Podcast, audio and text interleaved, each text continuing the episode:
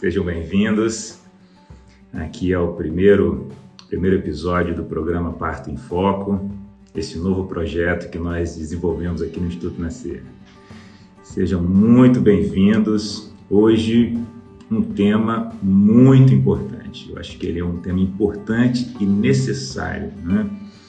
Quem vive aqui pelas redes sociais e pelas mídias sociais do Instituto, né? são pessoas que, obviamente, têm um envolvimento com, com esse momento tão importante da vida das famílias, que é a chegada de um filho. Né? A gente vive num país com um modelo de cuidado ao nascimento em transformação, em franca transformação. E falar sobre esse tema é realmente muito relevante. Um tema doloroso, um tema difícil, um tema áspero e, e, causa às vezes de, de reações né, das mais diversas né, quando a gente toca nesse assunto, dentro da área médica, no universo da, da, das mulheres. Né?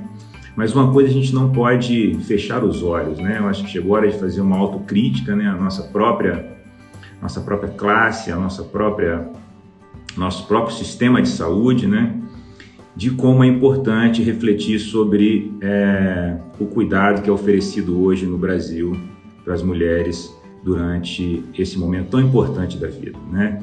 Existem pesquisas que estimam que uma em cada quatro mulheres no Brasil sintam que em algum momento da vivência da chegada de um filho passou ou viveu é, alguma situação de violência. Né? Então isso é muito sério. Né? Então é uma terminologia nova e para isso eu convidei uma é, colega muito especial que é a advogada é, Gabi Sali. Ela é uma advogada super importante que estuda muito esse tema. Né? Foi a primeira advogada ajuizar uma ação de violência obstétrica no Brasil, então uma pessoa assim, realmente de muita relevância. E, além disso, uma, uma colega que vive aqui em Belo Horizonte, está próximo da gente, a gente aprende com ela e acho que vai ser um papo muito legal. Porque eu acho que esse assunto não é um assunto só para médico discutir, esse assunto não pode ser, ser discutido sem ouvir né, é quem cuida das leis ou quem normatiza as leis, né? Então, acho que foi um, um convite é, muito especial. Fico agradecido da Gabi ter aceitado. Acho que ela já mandou aqui o convite para mim. Então, Gabi, como eu conversei com você, né, eu acho que é, eu queria dividir né, em alguns tópicos importantes. Né? Eu acho que o primeiro é um, um, um entendimento é, é conceitual, né? do que vem a ser a violência obstétrica. Existe muita confusão, assim, eu vejo toda vez que eu falo sobre esse tema com, com colegas, com colegas médicos e tal, é sempre de uma forma, recebido de uma forma muito negativa, assim, né? E eu vejo que tem muito, mu muita falta de entendimento do que verdadeiramente é, sabe, assim... É, eu queria primeiro assim, falar um pouquinho desses conceitos de uma forma mais ampla. Depois eu, eu quero entrar no final do que pode caracterizar ou não um ato de violência dentro de uma ou de uma má prática e tal, né? Violência obstétrica, ele é um conceito latino-americano, né? Por que será? Né? Nós, os conceitos aparecem... Peraí, mas não surgiu na Suíça, não? Ou, ou, não foi, não? Não, não foi, achei... não foi na Holanda. Não, não foi na Holanda, na Suíça? Não foi na Holanda. Né? É um conceito latino-americano, né? A primeira ação de violência obstétrica foi ajuizada por mim aqui em Belo Horizonte. Né? É... Ah, Gabi, mas não existia violência obstétrica antes? Não, foi esse nome. Né? Foram papers venezuelanos e colombianos. A primeira vez que eu ouvi falar, não existia nem material traduzido, não existia absolutamente nada. E aí, é, as mulheres latinas começaram a compilar essas violências que elas, que elas sofriam no parto e fazer uma diferenciação dessa violência com o que a gente já conhecia amplamente, né, também no Brasil, que era o erro médico. O que é o erro médico? Assim, de uma maneira bem, bem, bem simplificada, correndo risco até de ser pouco técnica, né? O erro médico é aquele, é, é, é, é aquela negligência, aquela imperícia, é, ou aquela imprudência que traz um resultado danoso. Ela traz um, um, um resultado que seja antijurídico. A violência obstétrica não está necessariamente ligada a resultado.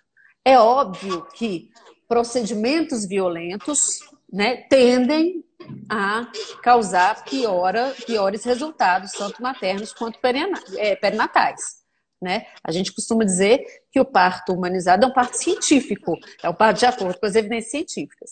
Mas independente do resultado, quer dizer, ah, entreguei bebê e mãe saudáveis, vivos. Não basta.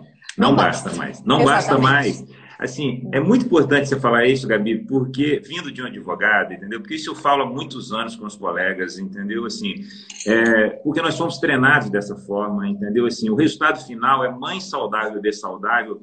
A medicina estava feliz com o seu papel nessa, nessa nesse momento da vida da, da mulher. E, mas não é mais isso, entendeu? Assim, você tem que não é mais isso. Tem, tem a experiência do que está vivendo ali, tem a, a maneira que a mulher se sente ali naquele momento, né? É óbvio, é. Eu acho que é o seguinte, nós estamos. É, é, é eu acho que a experiência que você tem com o Instituto Nascer é uma experiência de, que, que já vai muito além, né? É, é uma experiência onde a mulher pode é, transformar é, o parto em algo. O que está se buscando lá é muito, é, é muito além de, da não violência.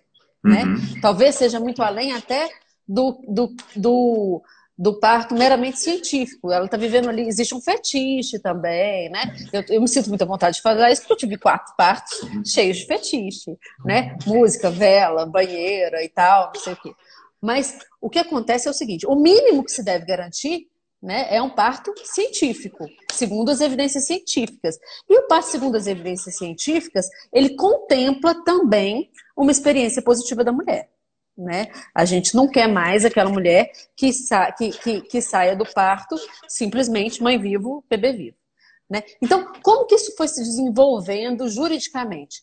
Ah, Gabi, tem só é, é, é, essa primeira ação que foi ajuizada no Brasil foi em 2012, imagina, foi ontem. Não tem oito anos, né? Então, quer dizer, mas tem só oito anos que a gente poderia, que a, que a gente tem instrumentos jurídicos no Brasil para combater a violência obstétrica? Não, nunca nos faltou instrumentos para isso. O Brasil é signatário né, de, de, de convenções de, de proteção à saúde da mulher e, e combate à violência de gênero né, é, desde 79. Né? Em 94, o Brasil também assinou a Convenção de Belém do Pará, que visa é, acabar, eliminar toda forma de violência contra a mulher. Né? E a OMS entende a violência obstétrica como uma violência de gênero. Né? É uma violência que a mulher, que a mulher sofre exclusivamente em razão por, por ser mulher. E isso é uma violação aos direitos humanos. Então, quer dizer, antes mesmo da Constituição de, de 88, nós já tínhamos formas para combater a violência obstétrica. Mas qual era o problema? O problema é que as leis não funcionam se elas não tiverem um ambiente social para isso. E aquilo que a gente estava falando lá no início, quer dizer, o movimento, das, o movimento de mulheres, a busca de, das mulheres por uma experiência mais uma experiência mais saudável, uma experiência mais prazerosa, uma experiência de empoderamento, né, de fortalecimento, inclusive da maternidade e tal, né? Essa busca que embasou, né, hoje e que embasa hoje as, as nossas ações judiciais. Mas legislação para proteger as mulheres da violência obstétrica, nós temos desde 79 no mínimo. A gente tem que fazer uma autorreflexão, a gente, todos nós, né? É, quem vive nesse, nesse universo da assistência ao nascimento no Brasil, assim, gente, a gente não, não é vice-campeão mundial de cesariana à toa, entendeu? Assim, a gente não tem aí, é, eu, eu digo, Gabi, que existe ainda, né, que é uma coisa mais é, é preocupante, assim, na, na, minha opinião, que é, é eu faço que é uma, é uma, face, uma face invisível da violência obstétrica, entendeu? Assim, a gente está falando aqui de, de, de, de, determinados conceitos, mas que muitas mulheres, na minha opinião, se aquela pesquisa de, de 2000 lá mostra que no Brasil, uma em cada quatro mulheres se sentem é, que passaram por um, por um, por um, por um cuidado é, violento, desrespeitoso e tal, é, eu acho que depois dessa live aqui, é, certamente, é, entendendo os conceitos que a gente vai trazer aqui, tem uma face invisível. Tem muita gente que viveu um cuidado inadequado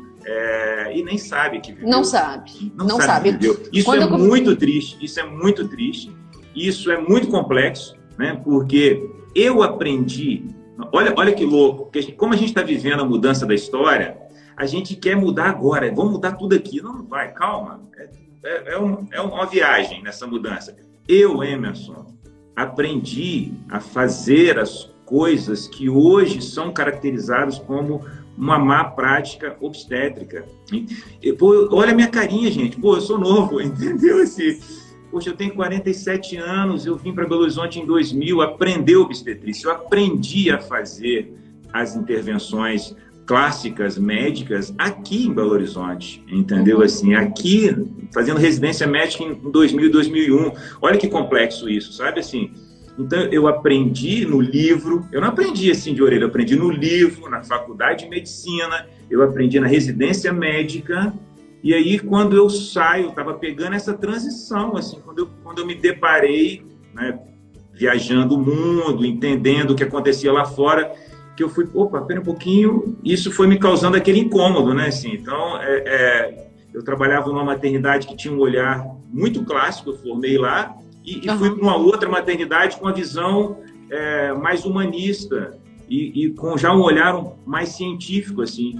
E eu falei, gente, assim, eu estava aprendendo o que eu estava aprendendo ali, poxa, é, até ontem, entendeu? Então, quantas episiostomias de rotina eu fiz, assim, quantos cristelé o Dr. Emerson fez na vida, quantas atitudes né, de, de é, não permitir, ou seja, não existia permitir acompanhante, não tinha acompanhante. As últimas três décadas ali, 80, 90, 2000, não tinha, gente. O, o, o acompanhante foi retirado da cena. Foi retirado por quem? Por, por nós, pelo, pelo cuidado, pela organização uhum. do cuidado. A gente já conversou sobre isso na live sobre acompanhante, entendeu? Assim. Durante muitos anos, eu fui perpetradora de violência aqui no escritório também.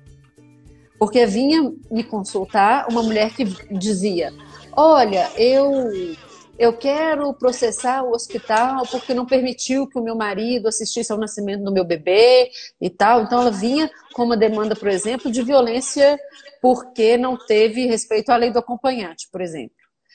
E eu só atendo mulheres que trazem o prontuário. Elas têm que requerer o prontuário e trazer o prontuário antes. Aí eu chega, ela chegava aqui eu falava assim: Nossa, mas olha, você passou por isso, você passou por aquilo, você passou por aquele outro. Então eu fazia, eu, eu, eu era aqui muitas vezes a mensageira de uma violência. A violência que ela não sabia que ela tinha sofrido lá, né? Eu perpetrava ela aqui, eu a violentava aqui dentro, porque dizia, contava para ela que ela poderia ter outro porque ela poderia ter tido um outro atendimento, assim, né? É óbvio que eventualmente acontece ainda.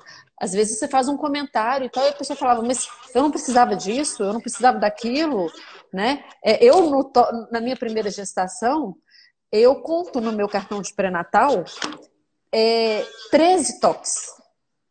13 toques. Eu, que virei advogada de violência obstétrica. Mas eu não tinha a menor noção de que aquilo era algo que era desnecessário, eu não tinha a menor noção de que não existia evidência científica e tudo mais.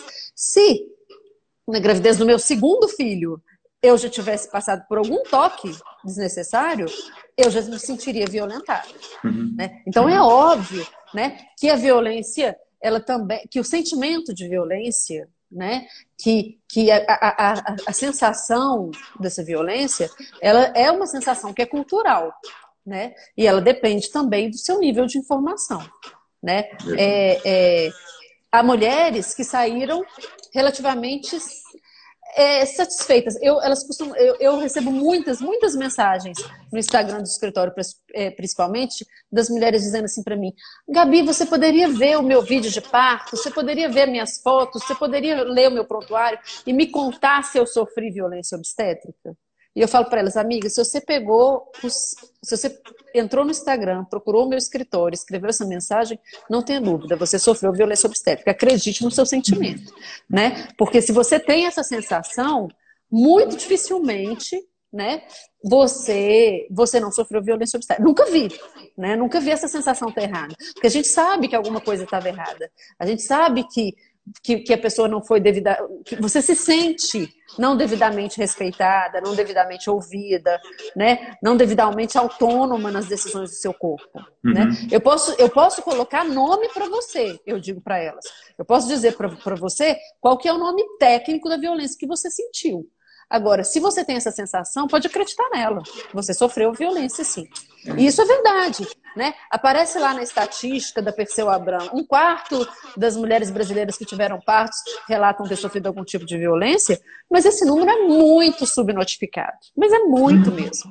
Né? É a face Porque... invisível, é isso que a gente está é falando, claro. né? É a face invisível. É face Sim, invisível, né? Porque é. o que acontece é, quando você acredita e, e, que... As... O Gabi, e, e, a do parto é só do parto, né? Se a gente for entrar na, nas outras, né? Também da vida da mulher, né? Porque aí a ah, outra... Não é isso? É a mesma é... coisa, né? Mesma coisa, né? Exatamente. né? É a questão Sim. do gênero, né? É. Sim, é uma, questão, é uma questão de gênero, é uma das violências sofridas exclusivamente por razão de ser, de ser mulher. E isso é alguma coisa que é muito fácil a gente ver, Emerson. Porque o que acontece é o seguinte, veja bem, qual que foi? Né? Você está dizendo que você tratou disso com a, com a Lena. Eu vou até depois pegar essa live que eu quero ouvir.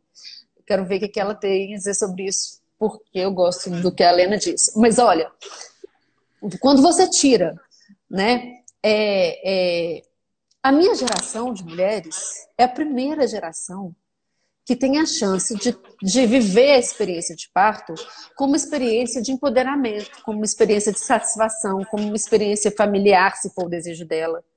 Porque, ah, não, ah, minha avó, minha avó teve partos em casa e tudo mais. Em absoluto abandono, né? Uhum. Os bebês, a, a, minha avó teve filhos em casa, mas correndo risco de morte, uhum. sem, nenhum, sem nenhum aparato técnico né? Sem nenhuma, sem nenhum apoio, apoio médico, num momento de absoluta solidão, tanto que você tinha uma morte materna lá nas alturas. Né? Depois você teve a geração da, da minha mãe, da sua mãe, né? Que, que tiveram bebês totalmente alheios ao processo, né? Quer dizer, é, muitas vezes dopadas e, e, e, extremamente anestesiadas, sem nenhum controle sobre aquele processo, né? Também extremamente sozinhas, né? Aí nessa época é o tal do marido andando no corredor com um charuto e tal, não sei o quê, e as mulheres ali em total abandono, né? Do seu corpo, do seu próprio corpo. Né? A minha geração, a geração das mulheres que você está atendendo hoje, é uma geração que tem escolha né? O Código de Ética Médica, ele diz isso com muita clareza. Né? É, o paciente tem autonomia para fazer as suas escolhas. Né? Então, decidir sobre a via de parto, né? decidir sobre a posição do parto, né? ter informação de qualidade durante o pré-natal, né? discutir sobre parto, discutir sobre evidência científica. Eu participo muito, de, um, de, uns, de uns anos para cá, eu tenho participado de muitas discussões com médicos. Né? Hospitais mais progressistas, né? instituições mais progressistas têm me chamado para conversar sobre, sobre violência obstétrica né? Para trocar, para aprender, para ensinar e tal. E aí as pessoas dizem assim com muita frequência: mas como que eu vou dizer para minha paciente? São termos técnicos. Como eu vou falar com ela sobre episiotomia, sobre ocitocina, né? Jesus, assim mesmo. Sabe o que é episiotomia? Uma tesoura na sua perereca. Quem não entende? Entendeu?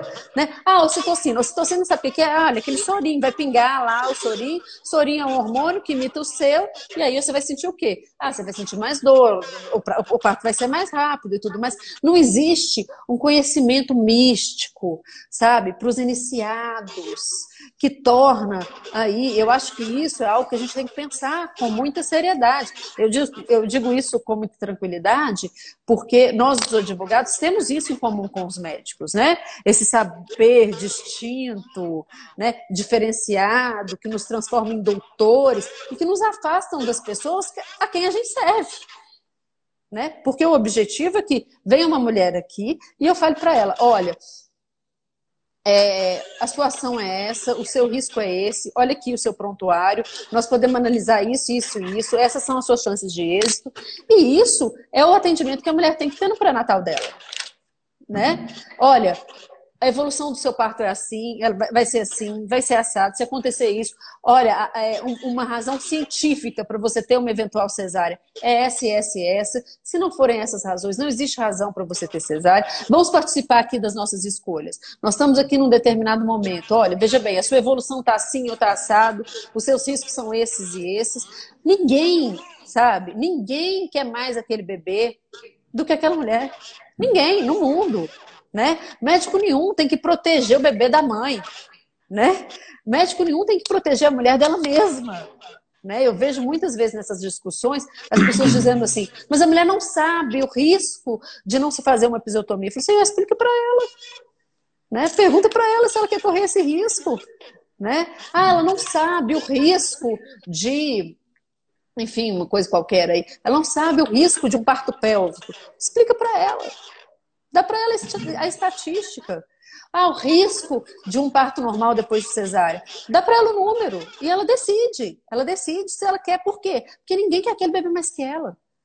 Né? Então, compartilhar. E Emerson, as pessoas me, me, me chamaram uma vez para uma. Esse caso é muito engraçado.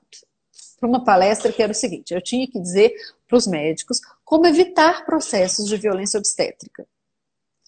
Aí eu fiquei assim, eu discuti isso com as meninas que trabalham comigo aqui no escritório. Eles falaram, mas Gabi, você vai aceitar fazer essa palestra? Né? Tipo, é, os, os, médicos estão querendo como? Sabe? Enganar as mulheres para que elas não se processem por violência obstétrica. Assim, não, não é isso. Porque o jeito dos médicos não serem processados por violência obstétrica é dividir a responsabilidade. É exatamente isso. Eu nunca tive no, no, no escritório uma mulher que disse assim: Olha, o meu médico falou comigo que eu, sof... que eu corria X de risco de ter uma ruptura uterina, porque eu tinha uma cesárea anterior. Mas eu tive aqui uma ruptura uterina, entendeu? Eu, eu, eu escolhi junto com ele que eu ia ter um parto normal, tive uma ruptura uterina, então estou aqui processando porque ele devia ter feito isso a minha revelia. Isso não existe. Não existe. Por quê? Porque as mulheres, quando, se respons... quando são responsabilizadas, quando se divide com elas esse poder das decisões, elas se responsabilizam. E quando elas se responsabilizam e quando elas compartilham essa responsabilidade, né, elas estão avaliando os riscos, porque os riscos existem. Né? Você engravidou, você está correndo risco. Né? Um milhão de riscos aí. Você vai falar melhor desses riscos do, do que eu. Agora, quando se compartilha né? Quando se compartilha o poder, você compartilha também a responsabilidade. E aí você tem satisfação não é só quando dá errado, não. Você não tem só satisfação quando aí, ah, não, olha que lindo esse filme, esse vídeo de parto, maravilhoso, fotos maravilhosas, bebê lindo, bebê saudável. Quando os resultados são ruins, né? Quando acontece uma fatalidade e bebês morrem, ou quando acontece uma fatalidade e mulheres têm hemorragias, ou mulheres, enfim, né, têm intercorrências, quando elas, quando elas compartilham a assistência, elas se sentem é, é, contempladas, mesmo se o resultado não for o resultado que elas sonharam.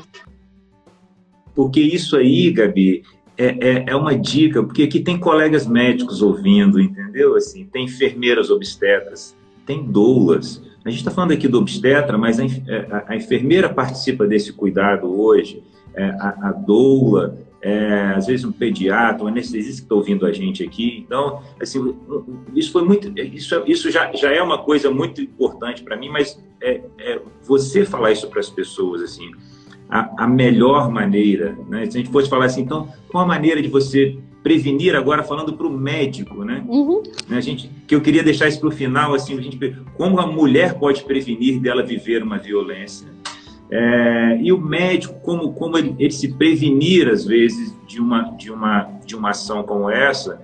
Né? Eu lembro que em 2002 eu li um artigo falando que nos Estados Unidos é, é, 82% dos processos contra médico ou contra assistência ao parto eram, eram é, eram conectados ali a parte da, da, da, da obstetrícia mesmo, do nascimento Sim. ali e tal, e, e, e, muito conectado à falta de informação e de autonomia e tal, que é exatamente o que você está falando. Então, uma maneira da gente prevenir é compartilhar verdadeiramente as decisões, assim, ouvir as pessoas, ouvir as pessoas, ouvir o casal, entendeu? Então, como eu disse na live de plano de parto, né, o plano de parto deve ser abraçado pela equipe de plantão e não ficar com medo dele. Pô, tenta entender o que essa mulher pensa e dá para conversar um pouco. Se você não concorda, se você acha que aquilo ali cientificamente não está correto, poxa, você pô, é, é, é, é, um formador. A forma de você, a forma de você é, é, é se, se, se posicionar ou, ou, ou, conversar nessa hora é fundamental, entendeu? A gente viveu aqui em Belo Horizonte uma situação, teve um, um, uma mulher que estava tendo um parto numa maternidade particular e o líquido dela estava meconial. E aí o médico chegou e pediu para ela sair. E ela não quis sair. Sair de onde? E, da banheira. Ah, Para poder avaliar o, o, o bebê. Uhum. E aí o médico foi e ficou nervoso tipo, saiu da sala, pronto, entendeu assim? Porque se ele ajoelha ali, encosta a mão no braço dela e fala, não preciso, porque o, o batimento, o líquido está assim, assado, mesmo que ela esteja sob forte emoção, você precisa ter um desejo muito grande de ficar ali, como você disse, essa mulher ama esse bebê, entendeu assim? Então aborda de uma outra forma. Quando ele levanta a voz você que é o, né, você é o médico, estudou para estar tá calmo nessa hora, não é isso? Você, você não está tá preparado para né? gerenciar esse isso, né? Você está preparado para teoricamente para gerenciar, você respirar e tal, né? E, e, então esse diálogo é muito importante, né? Assim, como você falou em vários momentos, Gabi, eu fico vendo muito. Eu tenho uma adolescente em casa, uma filha de 16 anos, e que eu acho que já é uma outra geração. Eu estou uhum. vendo a nossa assim, essa aqui, essa aqui não vai aceitar isso aí, entendeu? Isso não vai, isso aqui não vai. É outra, é outra geração. Então a gente está falando de uma mulher, não só mulher no parto, gente, está falando geral, né? Assim, o é papel é da mulher na sociedade há 30, 40 anos atrás. O uhum. papel da mulher no casal, o papel da mulher na família no trabalho, entendeu? A gente está tá buscando a igualdade, né?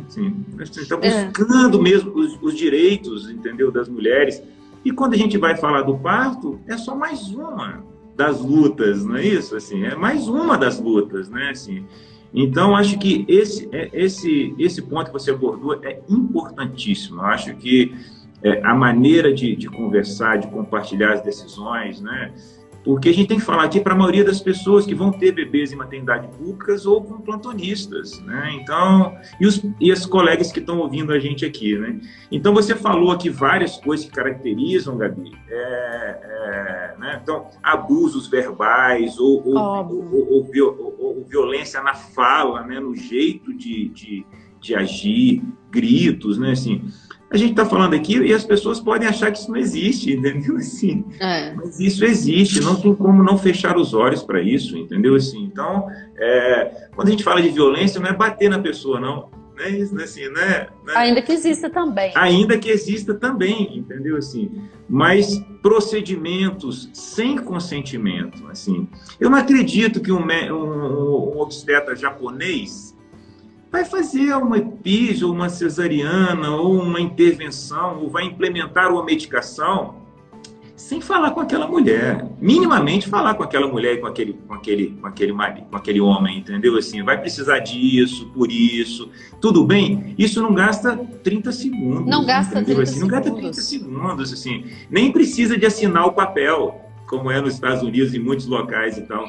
Mas essa coisa do, do, do, do da, evitar procedimentos, mesmo que necessários, é muito importante essa, mesmo que necessário, né?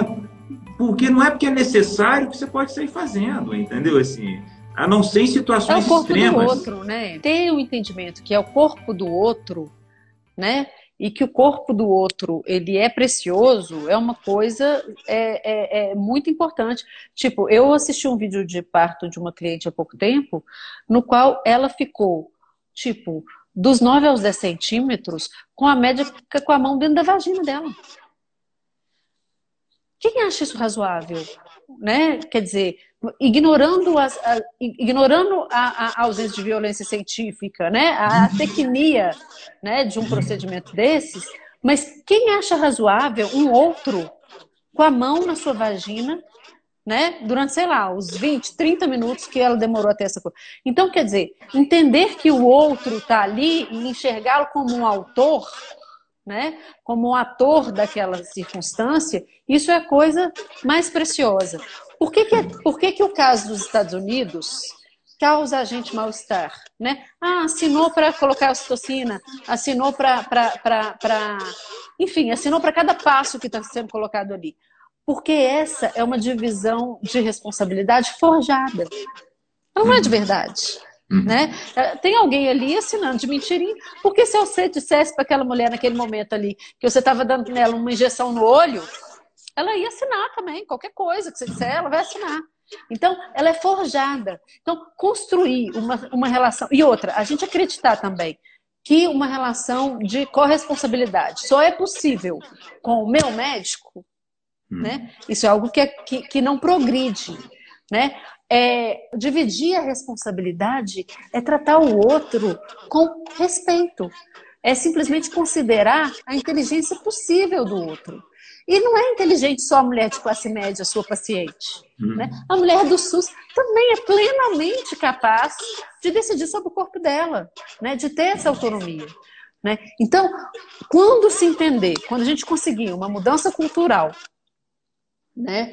uma mudança é, é, de perspectiva, que possibilite essa divisão de responsabilidade, nós vamos ter muito menos problemas com o processo, muito menos problemas com o processo, vamos ter um nível de satisfação infinitamente maior. Né? E outra, também é um tabu dizer que as mulheres é, só não processam, é, dizer que, por exemplo, que os planos de parto fazem as mulheres processarem os médicos.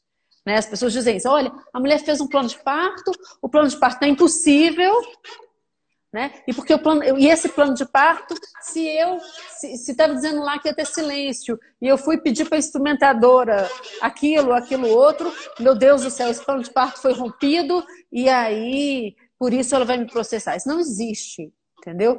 Porque o que acontece é o seguinte: quando você tem o plano de parto, ele é uma diretriz antecipada.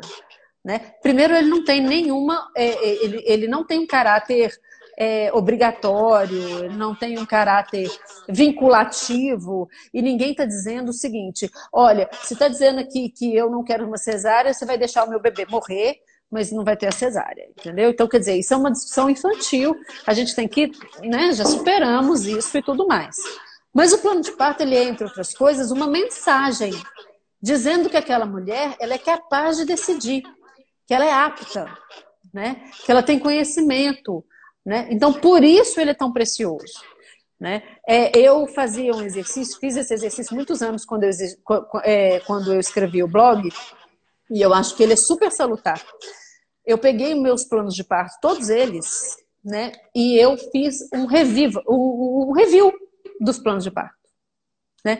Porque eu nunca tinha parido a primeira vez. E outra, depois eu nunca tinha tido o segundo filho, depois eu nunca tinha tido o terceiro filho, e depois eu nunca tinha tido o quarto filho, né? Então, todos os meus planos de parto, eu eu eu revi as coisas que eu tinha colocado lá e eu vi que muitas coisas aconteceram diferentes entre o meu plano de parto e o que aconteceu, porque a vida é diferente, a vida nos surpreende.